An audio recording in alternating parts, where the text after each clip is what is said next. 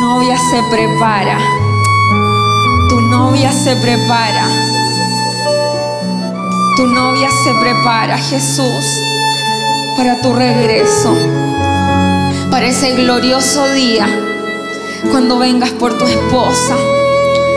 Por esa que está en este lugar esta mañana, limpiando sus vestidos, planchando sus vestidos, estirando las arrugas que pueda tener. Jesús, anhelamos tu regreso. Anhelamos ese día en que podamos verte cara a cara y podamos disfrutar, porque ahora solo vemos en parte. Y aún esa parte, Señor, es tan profunda y es tan buena y es tan deseable para nosotros.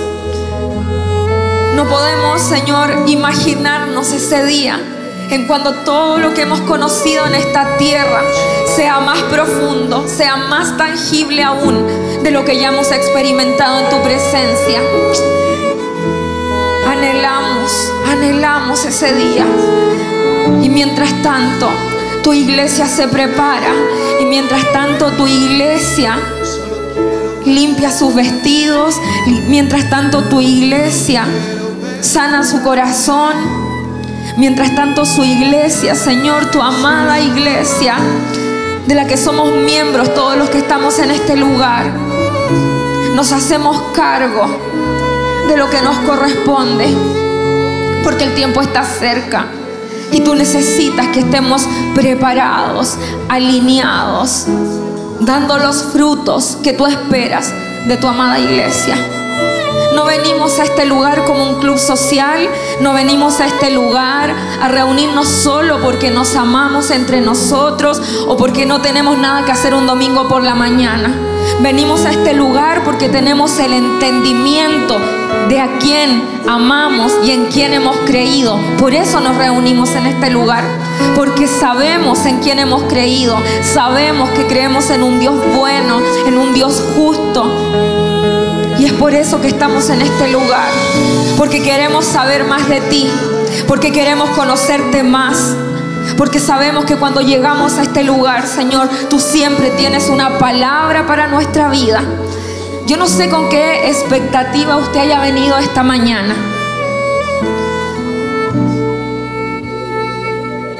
No sé con qué expectativa haya venido esta mañana. Pero sí le quiero decir algo, iglesia. Si usted vino con hambre por conocerle más, nuestro Señor responde. Porque sabe que es lo más importante de todo en la vida, de acuerdo a la palabra, conocerle a Él. En esto consiste la vida eterna, dice la palabra, en conocerle a Él. Eso, en eso se resume todo. Y si nuestro corazón por conocerle a Él, vamos a ser más efectivos en el hoy y nos vamos a equivocar menos. Porque no vamos a buscar nuestro propio bien. Vamos a buscar el bien de Dios y del prójimo. Y vamos a dejar de ser egoístas. Muchas veces somos egoístas porque no conocemos el corazón de Dios y vemos nuestro bien, lo que nosotros necesitamos, lo que nosotros queremos y nos olvidamos de ver qué es lo que Él anhela de nosotros. Y cuando sabemos lo que Él anhela de nosotros, ¿sabe quién se ve más beneficiado? Aquellos que nos rodean. Eso es lo que sucede. Entonces usted venga con hambre esta mañana de recibir una palabra de Dios. Yo estudié esta palabra, sí, claro que sí. Pero más tiempo estuve orando por esta palabra. Para que el Señor trajera luz a su iglesia de áreas de nuestra vida que aún necesitan luz. Porque estar dentro de la casa, mis amados, me incluyo, estar dentro de la casa no significa necesariamente que yo esté viviendo como una hija de Dios. No necesariamente. El pastor ha predicado mucho acerca de la paternidad. No obstante, no porque alguien nos predique de un tema quiere decir que yo estoy viviendo como una hija de Dios. Y pidamos al Señor que las palabras que han sido soltadas desde este púlpito, palabras llenas de revelación, de entendimiento, de luz, vengan a transformar nuestra vida. Que no quede solo en una palabra que yo escuché, un buen sermón que anoté en mi celular o en mi libreta de apuntes, sino que eso se transforme en una verdad en mi vida en una verdad profunda en mi vida, porque si no carece de sentido que usted se venga acá el domingo por la mañana, mi hermano. Por eso partía diciéndole que no estamos en un club social. Qué hermoso es habitar los hermanos juntos y en armonía. Por supuesto que sí, es hermoso. Pero ¿sabe lo que significa que, que estemos juntos y en armonía? Los que son músicos lo van a entender. Yo no soy músico, pero mi esposo me lo ha explicado. Para que se forme una armonía, deben haber tres notas musicales. ¿Sí? Voy bien. Uh, yo estudié teatro. tres notas musicales juntas es una armonía. Entonces se tocan las tres. ¿Puede tocar tres notas, Alexi, que haga una armonía hermosa? Eso es una armonía. Tres notas que juntas provocan un sonido hermoso. Cuando la palabra dice que, que hermoso que los hermanos habiten juntos y en armonía, se refiere a que cada uno de nosotros somos una nota musical que debe tener un sonido. Ojo con esto. Cada uno de nosotros debe tener un sonido. Porque no sé si usted sabe que cuando Dios estaba creando en el original, una de las palabras que Dios cantó mientras creaba, el Señor ama la música. Gloria a Dios por eso. Y cada uno de nosotros es una nota y cuando estamos afinados suena como eso. Alexi, ¿usted podría tocar tres notas que no estén dentro de esa armonía? No se puede. ¿No es cierto? Ahí hay tres notas, pero no en armonía. ¿Suena distinto? A eso se refiere la palabra. Que si nosotros no estamos sonando con el sonido del cielo, eso es la iglesia. Lo que tocó delante Alexi. Se escuchaba feo, ¿no es cierto? Pero qué hermoso es cuando la armonía, cada uno de nosotros sabe el sonido que debe manifestar. Eso, eso es la iglesia. Y esa es la iglesia que nuestro Señor quiere. Una iglesia que suene hacia afuera y hacia adentro, no solo hacia, hacia afuera y hacia adentro, en armonía. Porque la gente sabe reconocer la armonía.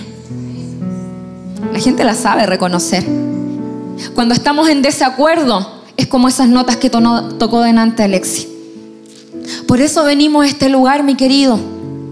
Por eso venimos a este lugar, para que nuestra nota, no la de mi esposo, no la de mi hija, no la de mi hermano, nuestra nota, cada uno se haga cargo de su nota y salga hermosa como debe salir afinada. ¿Para qué? para que juntos, porque esto no es de llanero solitario, gloria a Dios también por eso. Los imperios personales ahí caen, porque no es de uno, es del cuerpo. Y cuando el cuerpo está sonando como tiene que sonar, esa armonía, mis queridos, hasta el más inconverso la debe reconocer. ¿Se da cuenta que es importante que estemos en armonía? Pero más importante aún, es que cada uno de nosotros pueda manifestar el sonido que le corresponde. Puede que a usted le toque ser una, un la, otro le toque pues, mi, sol mayor, ¿voy bien? ¿Sí? ¿Qué otra? Dime una difícil, una difícil. Una difícil, dime. La sostenido. Ah, ¿a quién le toca hacer la sostenido? pero me entiende, me entiende. Por eso nos juntamos en este lugar, para afinar nuestra vida mi esposo me enseñaba hace unas semanas atrás, lo ha dicho en varias prédicas. ¿Qué sentido tiene que sonemos afinados de aquí hacia afuera? Porque muchas veces sonamos, bueno, yo no, pero sonamos afinados de aquí hacia afuera, pero de aquí hacia adentro, muy desafinado. ¿Le parece importante esto? Para, tener entendimiento de por qué venimos a este lugar y el Señor añade, por cierto, todo lo otro, que lo pasemos bien, que disfrutemos, que conversemos, que nos juntemos, que comamos y todo lo demás, ¿no es cierto? Que usted sabe que lo hacemos. Pero no olvidemos, mis amados, no olvidemos lo más importante, que tiene que ver con nuestro amado Señor. Estamos de acuerdo, ¿no es cierto? Gloria a Dios por eso. Muchas gracias, mis hermanos. Gracias, amados.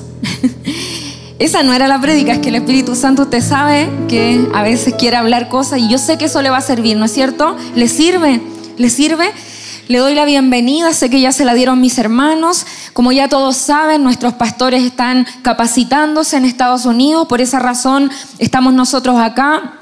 Anoche me hablaba el pastor y me decía, mi hija, oren por nosotros, porque él sabe que necesita la oración de sus hermanos, de ustedes de los miembros de esta casa ministerial.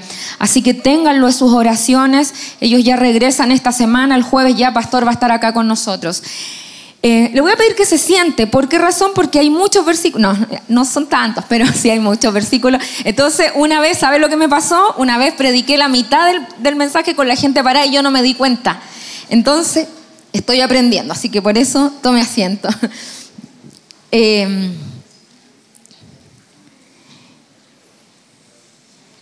Qué bendición poder estar esta mañana en este lugar eh, compartiendo la palabra del Señor. Quiero ser lo más exacta posible con respecto a esto que el Espíritu Santo ha, estado hablando a mi corazón. Le puse por título La lucha con el corazón huérfano.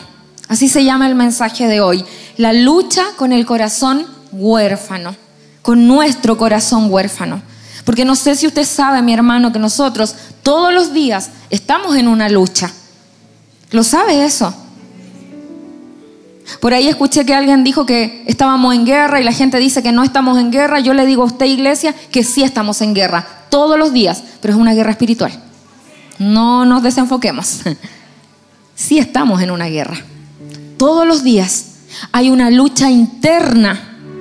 Hermano, esto es importante que lo entendamos. ¿Sabe por qué? Porque si no aflojamos, hay días en los que aflojamos y estas batallas diarias que estamos todos nosotros luchando día a día, porque son batallas, entendamos algo, mis queridos.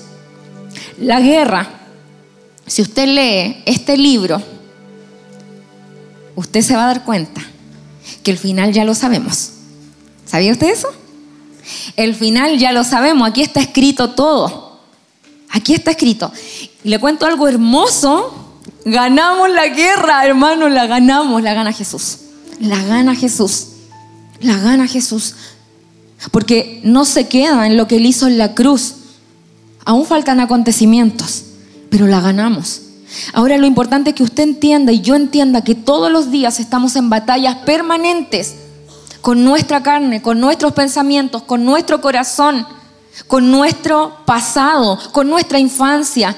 Todos los días hay una lucha constante y es una lucha de resistencia, porque esa es nuestra batalla, es de resistencia.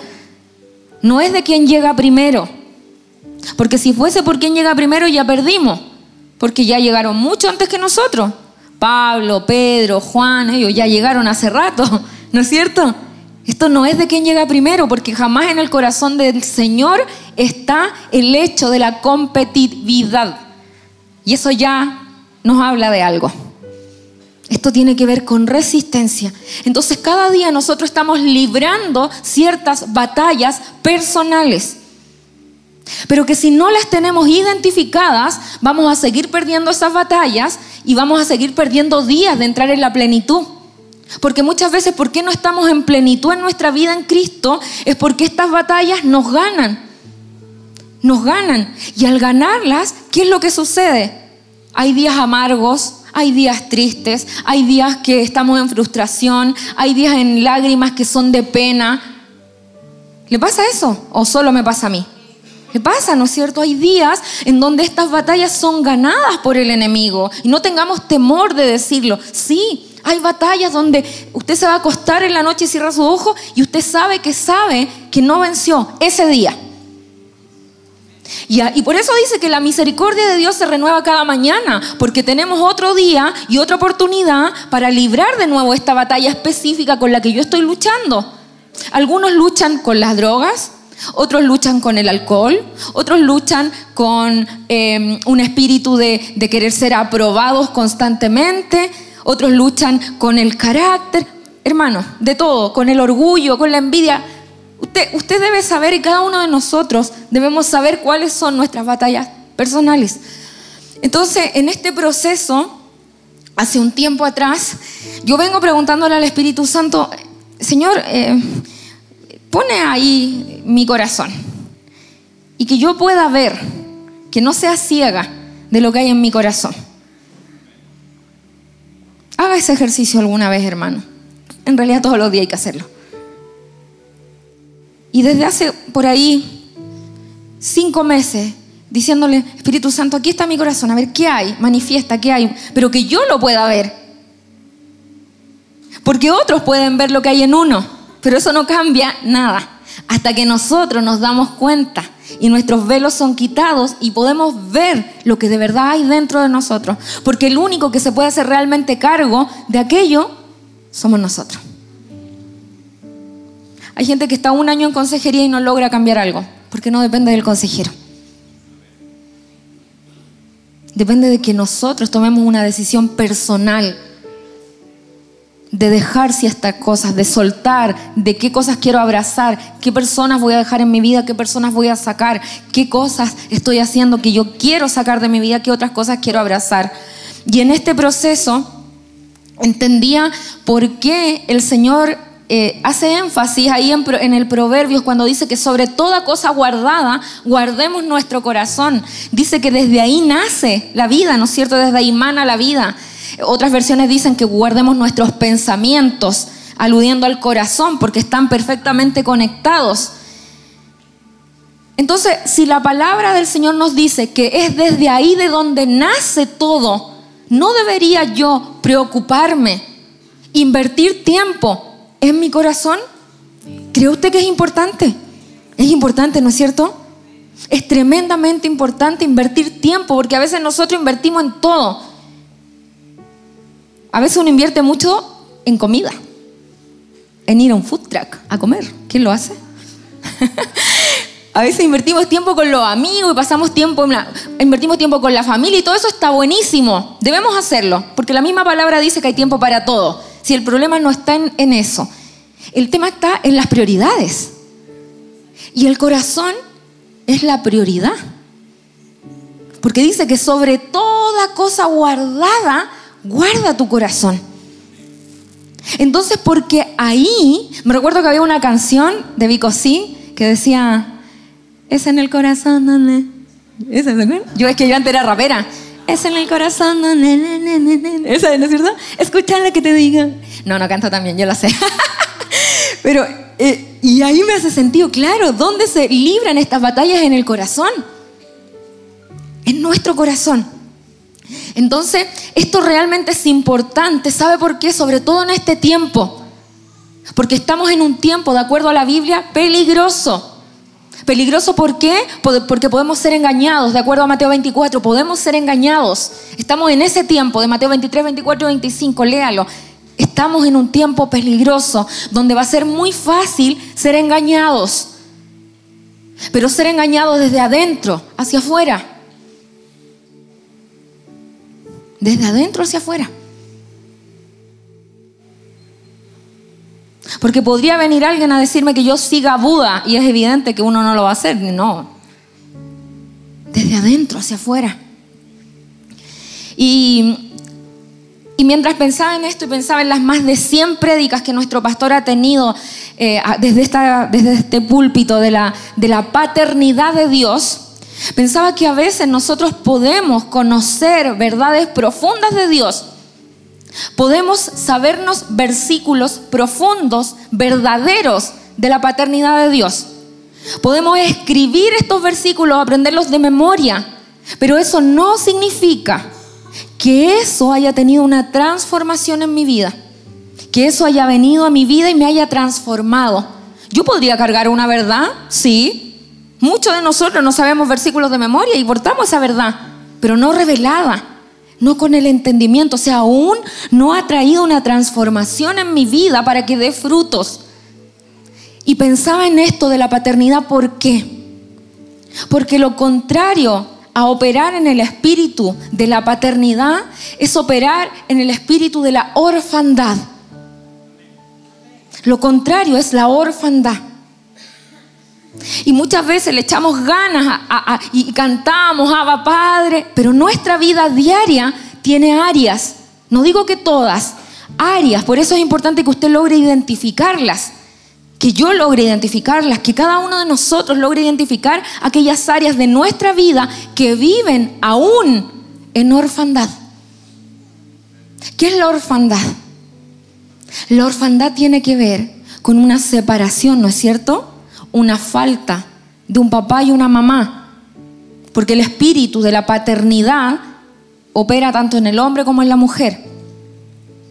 Y tiene que ver con esta separación, ya sea porque murieron los papás o, porque se los quitaron porque eran drogadictos, no sé, en fin, situaciones, eh, violencia intrafamiliar y le quitan a los hijos, ¿no es cierto? Y, van a dar a un orfanato a algunos niños, eh, o simplemente a veces papás que no los quieren y los regalan. O sea, hay un sinnúmero de situaciones por las que yo podría llegar a ser una niña huérfana, pero tiene que ver con separación. Y no solo eso, usted bien podría vivir en su casa con su papá y su mamá y aún así estar operando en el espíritu de orfandad, porque los papás no están, no están cumpliendo esta labor de paternidad como debiera ser.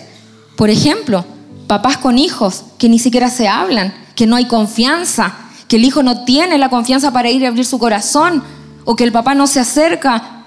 Espíritu de orfandad.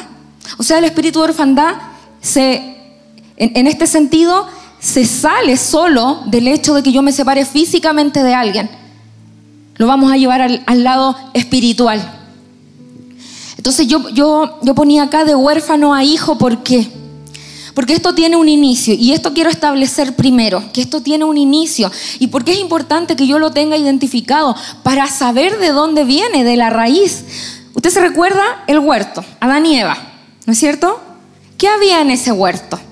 Yo puse acá algunas cosas. Yo puse que había seguridad, que había provisión, que había descanso, que había una autoridad delegada por Dios a Adán y Eva. Recuerde que Adán le puso nombre a todo ser viviente, incluía a su esposa.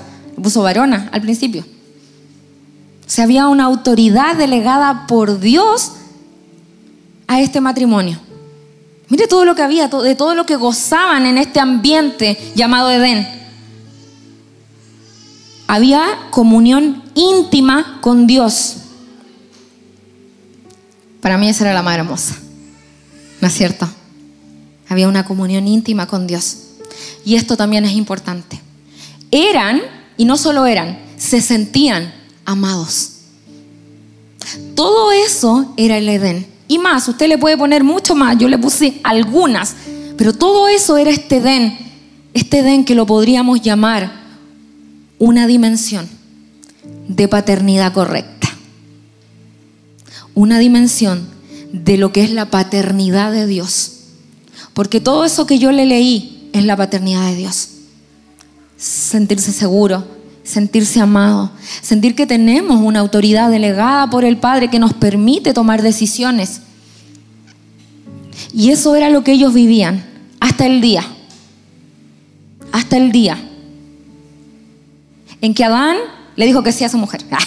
Hasta el día en que Adán y Eva, ambos dos, se equivocaron. ¿Y qué es lo que sucede?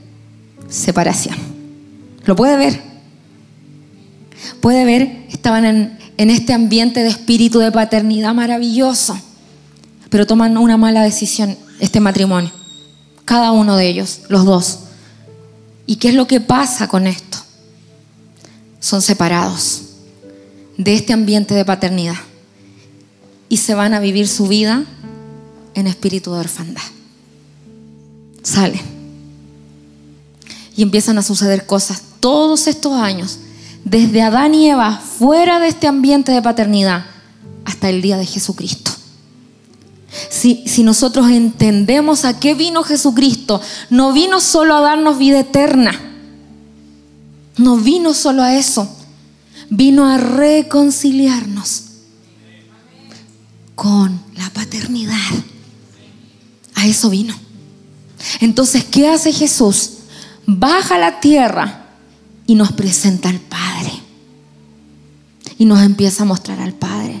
Por eso dice que el único camino a qué? Al Padre es Jesús. A eso vino Jesús. Y nos viene a manifestar y nos viene a decir, yo te quiero de regreso en este ambiente. Eso es lo que hizo Jesús en la cruz. Muere. Tres días, baja al infierno, saca la llave para que usted y yo podamos entrar porque las puertas se abren con llaves. Saca la llave para que podamos legalmente abrir la puerta de este ambiente. ¿Lo entiende? A eso vino Jesús. Y gracias a ese sacrificio de Jesús en la cruz, yo tengo acceso legal, si lo quiero, por cierto, de decir, tengo la llave para volver a este ambiente en esta tierra. ¿Se da cuenta? Ahora, la pregunta es, ¿estaré yo viviendo aquello? ¿Estaré yo sabiendo esta verdad? ¿Metida en ese lugar o sigo metida en este lugar? Aún sabiendo, mire lo que dice. Proverbios 30, del 21 al 23, dice, hay tres cosas que hacen temblar la tierra. No, son cuatro las que no puedes soportar. Esto lo está escribiendo. Estos proverbios lo está escribiendo Salomón. Mire lo que dice. está escribiendo y dice, hay tres cosas que hacen temblar. No, no, no, son cuatro. Son cuatro las que no puedes soportar. O sea, cosas que son peligrosas. Y mire lo que dice. Al esclavo que llega a ser rey. Al necio autoritario que prospera a la mujer amargada que finalmente encuentra marido y a la criada que toma el lugar de su señora. ¿Sabe por qué? Da estos cuatro ejemplos. Porque aquí lo que él está tratando de decir es, mira, un esclavo siendo rey es peligroso, porque va a estar como rey en una posición como rey, pero su mentalidad de esclavo lo va a seguir gobernando. ¿Se entiende? O sea, mentalidad de esclavo, pero por gracia del Señor me hago rey, y no, me pone en otro lugar, ¿no es cierto? Me da una gracia, me da una autoridad, pero mi mente sigue siendo de esclavo. O esta mujer amargada, mujer amargada, por gracia consigue este esposo. El Señor le da por gracia la posición en un lugar hermoso con un esposo y sigue operando en ese espíritu. ¿Se da cuenta? Eso es lo que muchas veces nos pasa. Estábamos acá como esclavos, muertos en delitos y pecados, sin entendimiento, ciegos, porque eso es lo que nos sucedió antes de llegar Jesús. Ciegos. ¿Sabe que cuando yo conocí al Señor, hermano, hace 15 años ya casi, yo podía ver en vista espiritual mi cuerpo físico de ese tiempo, mucho más flaco por cierto, porque cuando uno se casa usted sabe lo que pasa. Yo podía ver mi cuerpo físico como una, eh, una, persona de la calle que, anda con su ropita rota, ¿no es cierto? Así con las rodillas eh, con sangre, me veía así toda cochina, como mal, mal. Siempre que el Señor me mostraba y me veía como raquítica así en el suelo, así como mal, mal. Siempre me mostraba eso, que así yo había llegado a Él y que Él de a poquito me fue limpiando, me fue sanando, fue cubriendo mis heridas con aceite, me peinó. No, eso no tanto. Pero, y así de poquitito, porque Él me sacó de este lugar para meterme a este. Y acá se anda con ropa de realeza. No, no sé si lo sabía. Acá nos visten. Acá nos visten. Nos ponen anillo. Nos ponen calzado. ¿Se acuerda lo que hizo el papá al hijo pródigo? Todo eso pasa en la casa. Entonces, ¿por qué es peligroso esto que dice Proverbio? Porque muchas veces nosotros, sabiendo la verdad, conociendo su palabra, sabiendo lo que Él dice que somos nosotros, estamos en este lugar operando con esa mentalidad. Y ahí es donde se provocan los problemas. ahí es donde se provocan los problemas. ¿Por qué se provocan los problemas dentro de la congregación? Hermano, si usted indaga, se va a dar cuenta que todo tiene que ver con sentirnos aún huérfanos. Seguir operando con esa mentalidad en este reino. Y en este reino se opera con la mente de Cristo. Acá es con la mente de esclavo, acá es con la mente de Cristo.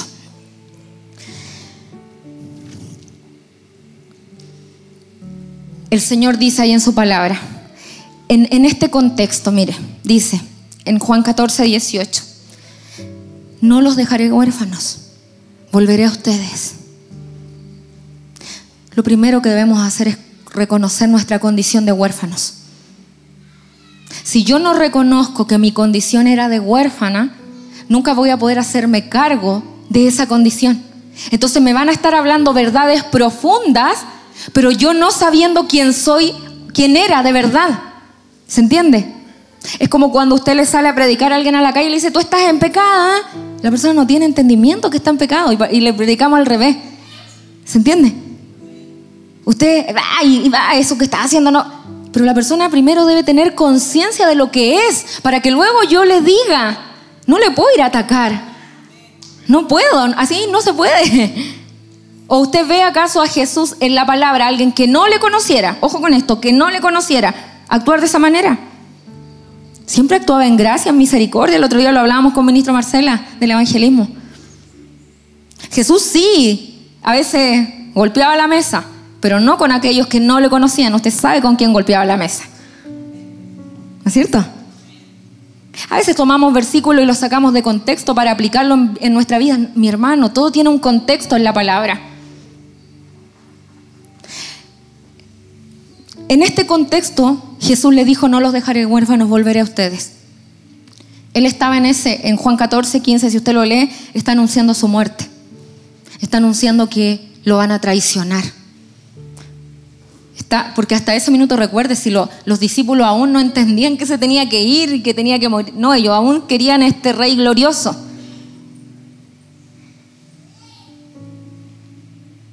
¿Qué provocó esto en los discípulos? Temor. Porque eso es lo que provoca la orfandad. Temor. Temor. Cuando nosotros en nuestro corazón sentimos temor por algunas situaciones, es que estamos operando en algunas áreas en orfandad. Porque un hijo que se sabe amado, cuidado, no tiene temor. Se siente seguro.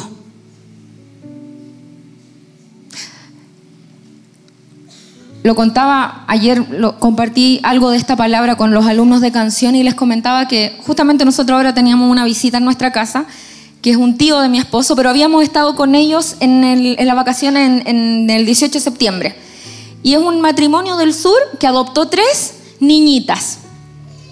Y la tía de, mi esposo, la tía Nora, nos contaba de estas tres niñitas, porque le empezamos a preguntar cuando fuimos ahí en, las vacaciones ahí en septiembre, y le decíamos, tía, ¿cómo se comportan? ¿Cómo son? ¿Qué cosas, qué mañas traen? Y empezábamos a indagar. Entonces dijo, ¿sabe lo que más me sorprende de ella? Es que estamos con la mesa puesta. En la, ellos, usted sabe cómo se come en el sur, ¿no es cierto? Siempre hay abundancia. Y dice, y estamos comiendo, ya han comido, pero así hasta más no poder. Y de pronto vemos que una de estas tres niñitas se hace siempre un sándwich aparte y lo, lo pone con una servilleta. Y, yo la miraba al principio y no le decía nada, dijo la tía, pero después me empecé a dar cuenta que eso se lo llevaba a la pieza. Entonces hasta que un día la tía le dice, pero ¿por qué haces eso? Eh, se te va a echar a perder. Le dice, no, es para mañana. Y la tía le dice, pero eso se te va a echar a perder de que mañana se pone duro. Y la tía le dice, ¿y por qué lo guardas?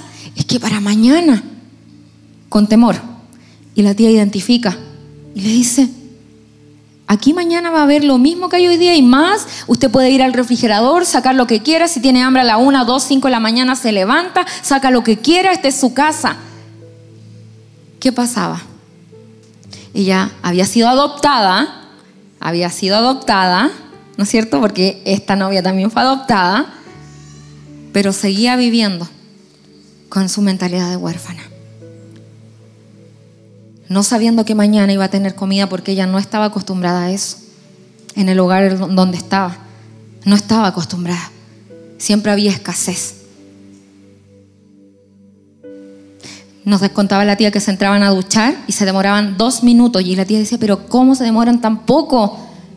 No, no, no, porque el agua, el agua caliente hay que cuidarla. Dense una ducha tranquila. Luego la tía nos contaba que al pasar unos meses se daban baños de espuma. porque empezaron a comprender. ¿Se entiende? ¿Sabe por qué, mi hermano? Esto es importante.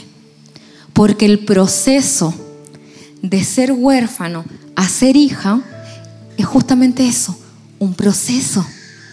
No es que yo fui comprada, a precio de sangre, inmediatamente mi mente en un segundo se transformó, piensa como hija, vive como hija, habla como hija y inmediatamente estoy así preparada. No es así. No es así en ninguno de nosotros. Y eso que le dé paz, estamos en proceso.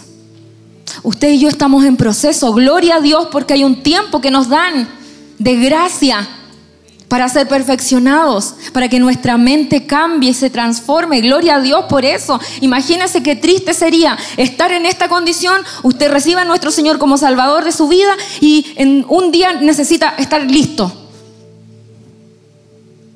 Pero nuestro Dios es tan bondadoso que entiende que este caminar de regreso a casa es un proceso, de un día a la vez.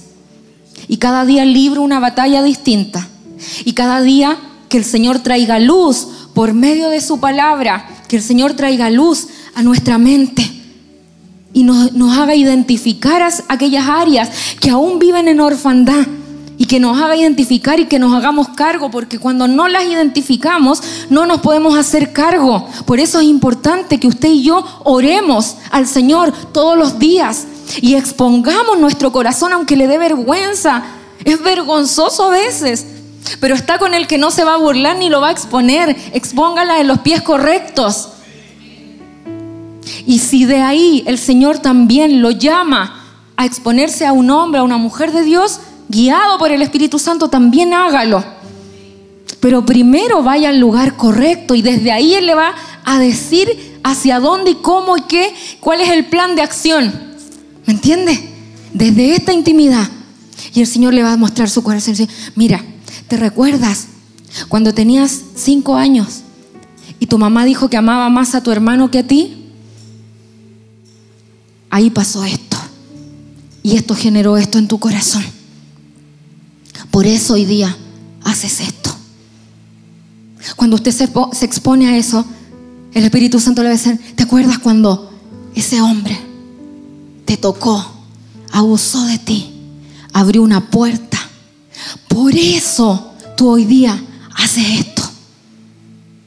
¿Te recuerdas cuando tú querías que tu papá fuera a verte a la presentación y no llegó? Por eso Hoy día vives esto. ¿Te acuerdas cuando querías entrar a la universidad, pero no tuviste un papá y una mamá que te apoyaran, que te echaran porra? Por eso. Y el Espíritu Santo le va a empezar a traer a memoria todo lo que usted vivió desde su infancia. Y le va a decir, mira, no tuviste un papá, no tuviste alguien que te guiara, que te dijera, hija, esto no te conviene. Hiciste lo que mejor te parecía porque estaba huérfana. Y mire lo que dice en Romanos 8. Pues todos, todos ustedes no han recibido un espíritu de esclavitud que los lleve otra vez a tener miedo, sino que el espíritu que los hace hijos de Dios. Por este espíritu nos dirigimos a Dios diciendo, Abba, Padre. Y sabe lo que yo, esto, esto me lo hablaba ayer en la mañana el Espíritu Santo de este versículo, que nunca lo había visto de esta manera el que nos enseña cómo ser hijo, porque de verdad que fue el mejor es Jesús, ¿no es cierto? Esto lo suelta Jesús. Esto es un corazón de hijo. Jesús tenía una relación con su papá. Por eso él le decía, Abba, a Dios. En ese tiempo, nadie a Dios le decía Abba. Porque Abba es una palabra que sí se usa en los judíos, para la relación cercana de un papá con un hijito. Me recuerdo que hace un tiempo escuché una prédica donde un predicador decía que iba en un avión, esto fue hace poco, iba viajando hacia Israel este predicador. Y dice que iba sentado y de pronto ve a un rabino, todo ahí. Usted sabe cómo son los rabinos, los gorros, la barba. Y su hijito rabino, chiquillillo, así chiquitito. Y dice que el hijito viene y estaba con el papá y, y hablaban, no español por cierto, ¿no es cierto? Y dice que todo lo que hablaban él no le entendía nada. Pero de pronto ve una escena y ve que el niñito le empieza a tomar las barbas al papá, se las hacía así y le decía, Abba, Abba, Abba. Y él dice que cuando ve esta escena, entendió, pero así se le terminó de revelar todo lo que tenía que ver con esta relación de Dios con nosotros. Entonces, en ese contexto, sí se usaba el término Abba, papá, hijo, pero para Dios nadie. Porque era, una, era ser súper irrespetuoso, irreverente, si es Dios, o sea, ni siquiera el nombre se podía decir bien, entonces era como, ese era un nombre muy respetado hasta el día de hoy. Nosotros fuimos con la feña hace como dos semanas al Museo Judío y nos explicaban ahí que efectivamente, o sea, ni siquiera ahí aún lo mencionan el nombre, porque es innombrable, o sea, porque es muy santo para que yo, una persona no santa, lo nombre. En este contexto, Jesús les dice que no tenemos espíritu de esclavitud. Dice que tenemos este espíritu que nos adoptó, ¿no es cierto? Y dice, por el cual clamamos. O sea, nos está diciendo, díganle, Abba. ¿Y sabe lo que yo veía de Jesús el día de ayer en la mañana? ¿Qué es lo que debería operar en nuestros corazones? Veía un Jesús tan generoso. Un Jesús que tenía en ese minuto y la sigue teniendo una relación con su papá.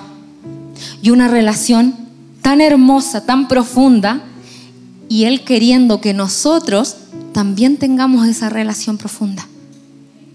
Le voy a poner en la otra vereda, espíritu de orfandad. Tengo una relación con Dios, pero no quiero que otros alcancen esta relación que yo tengo. ¿Se entiende? Suelto algunas cosas Dios, enseño algunas cosas, pero me privo de otras. Escucho una predica buena, buena, pero no quiero que otros la escuchen, porque quiero que esa sea mi revelación. Espíritu de orfandad. Espíritu de orfandad. Conozco cosas buenas de Dios y no las comparto. No sumo a otros a lo que yo he conocido y he experimentado de Dios, porque quiero ser la, única que experimente y que viva aquello. Espíritu de orfandad. Espíritu de hijo. Yo le digo, Abba, a Dios también se lo puedes decir, porque no tiene espíritu de esclavitud. Eso hizo Jesús. Y eso es espíritu de hijo. Y nosotros debemos identificar en qué espíritu estamos operando. Si, hermano, si usted siente envidia, celos, rencor, comparación, espíritu de orfandad. Lucas ¿Se recuerda ahí la parábola del hijo pródigo? ¿Se recuerda el que estaba en la casa, el hijo mayor que estaba en la casa? Sintió envidia, sintió celos, sintió rencor y se comparó. Estaba en la casa, era hijo, todo lo que en la casa había le pertenecía. Estaba viviendo allá, pero su mente estaba acá, su corazón estaba acá se da cuenta que estar dentro de la casa no nos garantiza nada. Lo único que nos garantiza todo es tener una relación con Abba. Una relación profunda, verdadera, genuina, transparente, donde nos expongamos sin vergüenza. Y este hijo, operando en espíritu de orfandad, viviendo en la casa, mi hermano, que no nos pase, porque nos ha pasado, que estando en la casa, teniendo todo para estar en plenitud, no lo vivimos. Porque si usted se da cuenta lo que el papá le suelta, porque ¿qué es lo que le reclama? Todo lo que le dio al hijo, que él no lo tenía. El papá dijo, pero si siempre lo has tenido todo, eso quiere decir que no hacía uso de esas cosas dentro de la casa. ¿Se fija? no, la, no hacía uso porque su mente aún estaba huérfana, no sabiendo el papá que tenía. Espíritu de orfandad. la necesidad de sentirse amado. Necesidad de sentirse amado se manifiesta de muchas formas. Cuando me piden algo y digo que sí a todo. Cuando necesito que hice algo y necesito que me digan que lo hice bien. Cuando busco en personas el amor. Ha conocido mujeres que han tenido muchos hombres en su vida y hombres que han tenido muchas mujeres en su vida tratando de buscar. Yo le voy a contar de una que conozco. Se llama Mujer Samaritana. ¿Se acuerda de ella? Cinco maridos ha tenido. El que ahora tienes no es tu marido. O sea, seis hombres. Iba a buscar agua en la hora de más calor porque tenía vergüenza, porque sabía lo que estaba haciendo.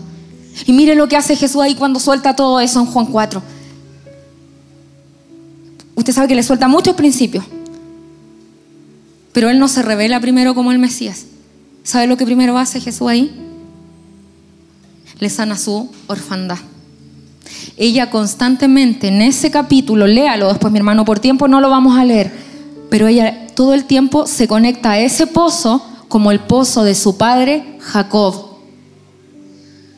Ella también era parte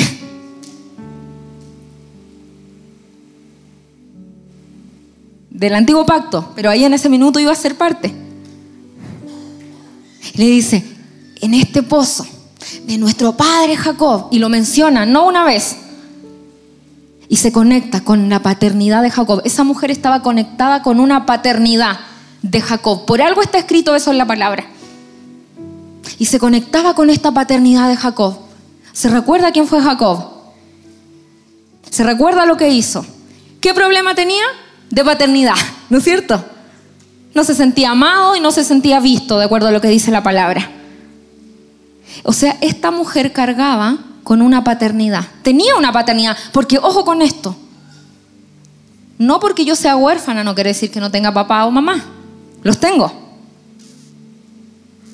De hecho, el diablo es un papá también. De acuerdo a la Biblia. Padre de mentiras. Es más, Jesús en algún minuto dice, ustedes las obras de su Padre hacen, porque nuestras obras delatan quién es nuestro papá. Nuestras obras delatan quién es nuestro papá. Y esta mujer estaba conectada con esa paternidad. Y mire lo que le suelta Jesús, le dice, ahora es cuando los verdaderos adoradores adorarán al Padre. La conecta. Le dice, ok, a ver, Jesús lo que ve en ella dice, está operando en este espíritu de orfandad, está conectado con una paternidad no correcta. Opera, o sea, estos cinco maridos que ha tenido y el que ahora tiene no tienen que ver con que esta mujer le guste, en chileno sería como el deseo, ¿no es cierto? No, no sé cuál otro sinónimo se puede usar.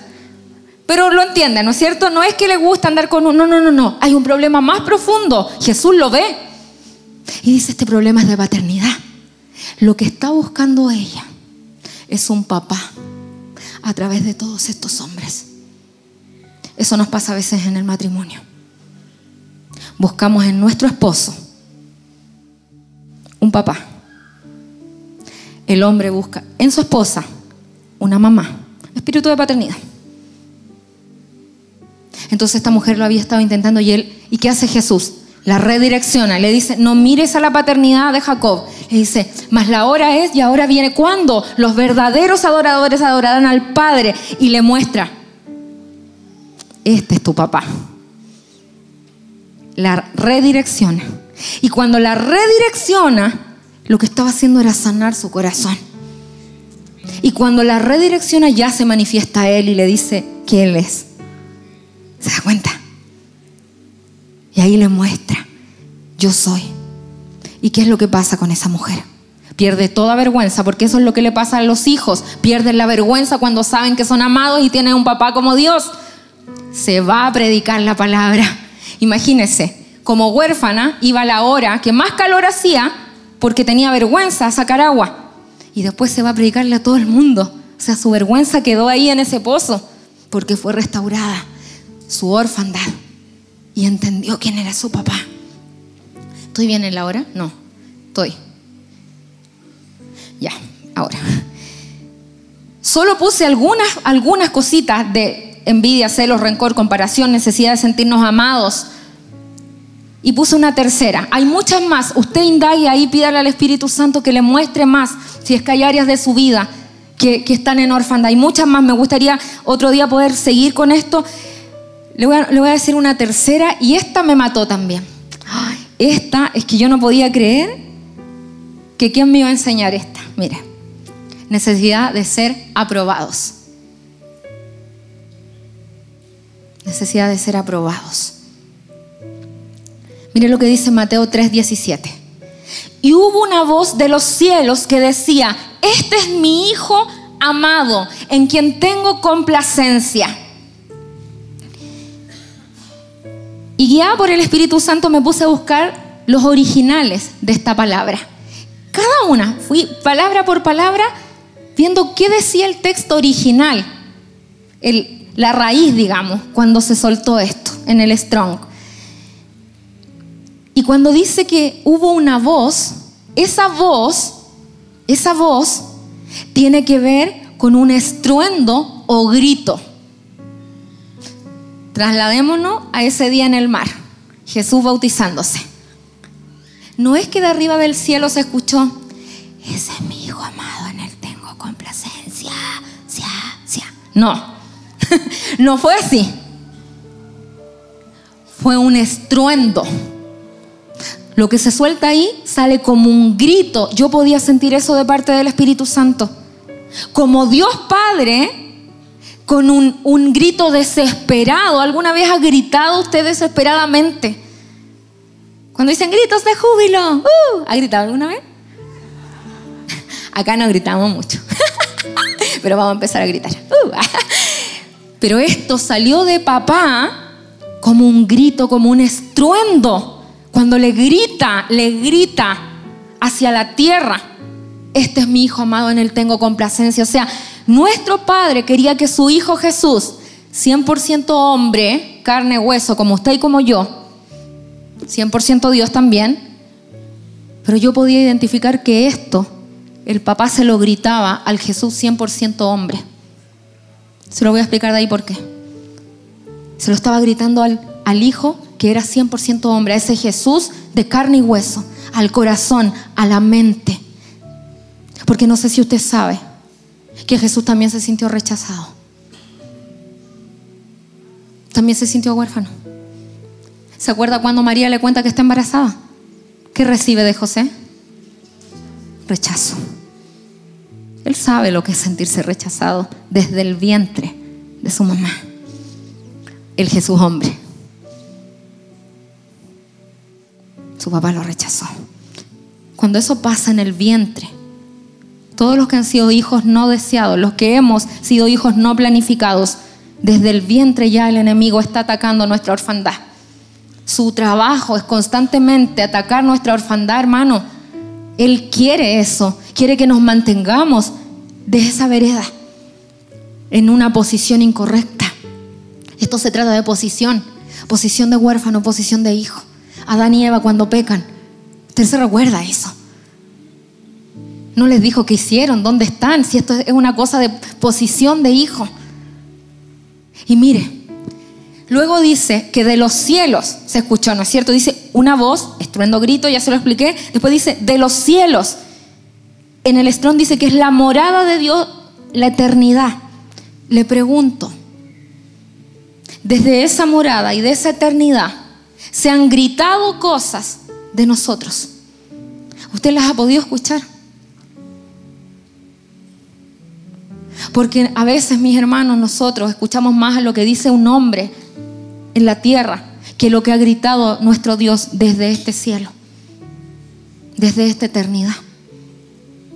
Y muchas veces vivimos en esclavitud porque valoramos más lo que piensa un hombre lo que piensa un papá, lo que piensa un esposo, lo que piensa un amigo, lo que piensa un líder, lo que piensa un pastor de nuestra vida.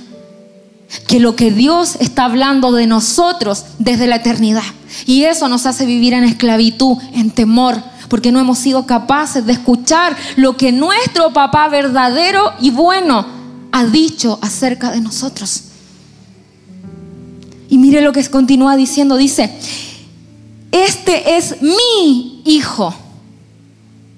Mi sentido de propiedad. Hermano, usted tiene un dueño. Y eso es muy bueno. ¿Sabe por qué? Porque tenemos un dueño que nos cuida, pero muy bien. No es un dueño malo, no es un amo malo, es un dueño bueno. Y dice, este es mi hijo. Le estaba diciendo a Jesús. No le dijo, este es el Salvador, este es el que va a hacer milagros, el que va a sanar enfermos, el que va a echar fuera demonios. No le estaba diciendo eso. ¿Sabe por qué? Porque el papá quería afirmar lo que él era, no lo que iba a hacer. Dos cosas distintas. Lo que soy y lo que hago. El papá quería afirmar en el hijo lo que él era. Y él era un hijo amado. Qué bueno todo lo que hizo después. Pero le quería decir, Jesús, tú eres un hijo. Que no se te olvide que tú eres mi hijo. Y eso necesito que lo tengas claro para que todo lo que hagas en adelante, todo lo que hagas en adelante no te desvíe tu mirada de lo que tú eres. Que eres hijo. En el proceso van a suceder cosas que no te van a gustar, vas a sufrir, van a haber momentos terribles, pero tú eres mi hijo. Tú eres mi hijo, que no se te olvide que tú eres mi hijo. Y después le dice, en quien tengo complacencia. Y esta palabra me trajo al entendimiento esto. Complacencia. Una de sus, de sus palabras que, que significan en el original es aprobado. Mire, si Jesús, siendo Jesús, necesitó escuchar palabras de aprobación de su papá, tranquilo, nosotros también las necesitamos. El problema está en que a veces vamos a buscar esas palabras de aprobación en los lugares equivocados, en las voces equivocadas, no al lugar correcto. Y eso a veces en, nuestra vida, ¿sabe lo que trae? Frustración. ¿Sabe? Yo trabajo en un instituto de música con mi esposo y lo más que recibo de consejería, ¿sabe lo que es? Gente en sus iglesias dañada por su pastor, por su pastora o por su líder. Lo que más recibimos de consejería en los jóvenes. Porque en su casa ya están carentes de una paternidad. ¿Y qué buscan en la congregación? Paternidad en sus pastores y en sus líderes. No es que esté mal, los pastores hacen esa función, los líderes hacen esa función, pero debemos tener el entendimiento que más allá de que son pastores, líderes de alguna área, son hermanos en Cristo, igual que usted, igual que yo. Y nosotros a veces les pedimos un rango, le pedimos más, siendo que delante del Señor también son hijos en proceso, igual que usted, igual que yo. Mis amados, si seguimos buscando esta paternidad en lugares incorrectos, en personas incorrectas, vamos a seguir frustrándonos en la vida. Vamos a seguir operando en este espíritu de orfandad. Siempre que usted esté en esto, en este conflicto, lea este Mateo 3:17 y pídale al Señor, Señor, ¿qué estás diciendo de mí? ¿Qué piensas tú de mí? ¿Quién soy yo para ti? ¿Cuáles son esos planes de bien que tienes para mi vida? Señor, ¿cuál es ese propósito que tú estás gritando y que yo no logro escuchar porque no estaba agudizando mi oído? Señor, ¿cuáles son esas áreas de mi vida que necesitan aprobación y que las estoy buscando en el lugar incorrecto y por eso me he frustrado, por eso me he dolido, por eso me he ofendido? Dime, ¿qué piensas de mí? Sabe que todos necesitamos ser amados. Por eso hay debilidades en nuestra vida. Porque en todos los que estamos acá necesitamos sentirnos amados, cuidados, protegidos. Esto es de amor. Esto es de aprobación. El Señor nos hizo con esto. No luche con no sentirse aprobado. Es normal. Pero ser aprobados por papá por Él. Yo no puedo sacar este sentimiento de, no, nunca más me quiero sentir aprobada, yo voy a hacer... No, venimos con eso de fábrica. Pero para que Él nos apruebe, no para buscarlo en las personas, porque es ahí donde nos equivocamos. Cuando vamos a buscar amor en las personas incorrectas, cuando vamos a buscar palabras de afirmación en las personas incorrectas, cuando vamos a buscar un cariño en las personas incorrectas. Qué triste es que usted se vaya de la casa a buscar afuera lo que hay acá. Mi hermano, acá está todo lo que necesitamos. Que Dios nos perdone, que nos perdone por creer que Él no nos ama a veces. Por esos días en los que dudamos de su amor. Por esos días en los que dudamos del propósito sobre nuestra vida. Por esos días que decimos parece que conmigo no funciona esto. Que Dios nos perdone. Que Dios nos perdone por aquellos días donde usted se siente en desánimo porque cree que no es tan bueno como para vivir la vida en Cristo. O que su corazón está sucio, entonces el Señor no lo va a escuchar el día que su corazón está un poquito ofendido. Señor, yo no debería sentirme así, ya, entonces hoy día no converso contigo porque no me siento digna. Que Dios nos perdone. Que Dios nos perdone por eso. Porque nosotros tenemos un papá bueno, mis amados. Si Jesús necesitó aprobación y era Jesús. Él sabe que usted y yo la necesitamos. Y Él quiere darla. Le, pido que cierre sus ojos. Papito amado, queremos poder decirte Abba.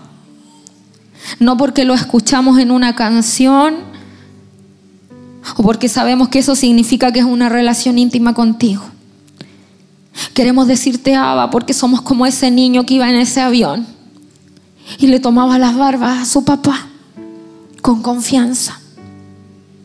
Se acercaba confiadamente a su papá en sus piernas.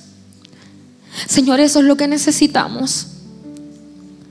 Queremos sentir esa confianza contigo, esa confianza que nos nos ayuda, esa confianza que nos hace sentir amados, esa confianza que nos hace sentir que todo se puede lograr, esa confianza que nos hace perder el temor, esa confianza que nos hace atrevernos a hacer cosas que antes nos avergonzaban, esa confianza, Señor, que nos hace ser tal cual somos. Papito, necesitamos sentir tu amor día a día. Revélanos tu amor, ese amor que no falla. Revélanos ese amor que cubre multitud de faltas.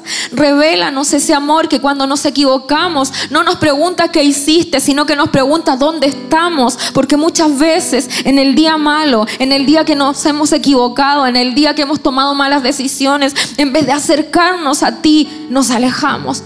Perdón.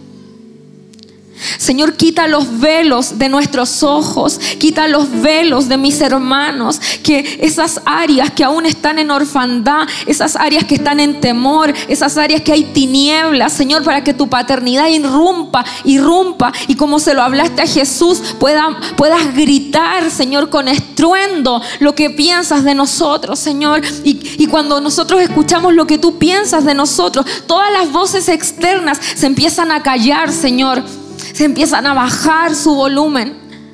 Porque estamos concentrados en escuchar lo que tú has dicho de nosotros. Y eso es plenitud. Eso es plenitud, Señor. Sabemos que tú quieres tener una iglesia que pueda disfrutar de tu paternidad. Es por eso, Espíritu Santo, que te pido que nos hagas cada día conscientes del estado que teníamos ayer de orfandad. Porque en ese estado aprendimos muchas cosas que hoy día debemos desaprender. Hay muchas cosas que hicimos en ese estado que ya no podemos hacer en este tiempo. Hay muchas cosas que sentíamos estando en ese estado que hoy día ya no sirven. Por eso que te pido, Espíritu Santo, que nos ayudes a identificar esas áreas en nuestro corazón que aún están huérfanas, aún piden un papá, aún necesitan un papá en el día malo. Esas áreas, Señor, que duelen, esas áreas de nuestra infancia, de nuestra adolescencia, Señor, momentos tan claves que vivimos y que por medio del Espíritu Santo, quien puede viajar al pasado para sanar el presente, nos traiga esa memoria. Para que podamos ser libres, no solo con nuestra relación con el Padre, sino también nuestra relación con nuestros hermanos.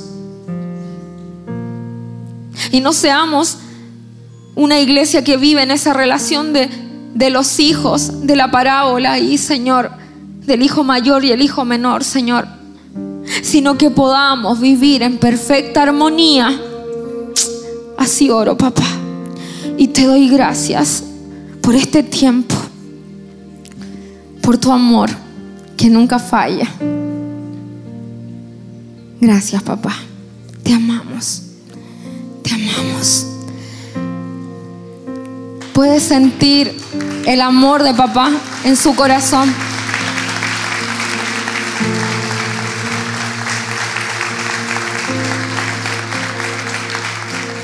Tenemos un papá muy bueno. Tenemos un papá que quiere intervenir en todas las áreas de nuestra vida.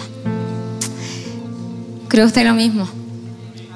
Váyase de este lugar sintiéndose muy amado. Si hay algo que le pedí al Señor, es que usted pueda salir de esa puerta y decir, soy muy amada, soy muy amado. Y eso no depende de mí, es por su voluntad, porque Él quiere amarnos.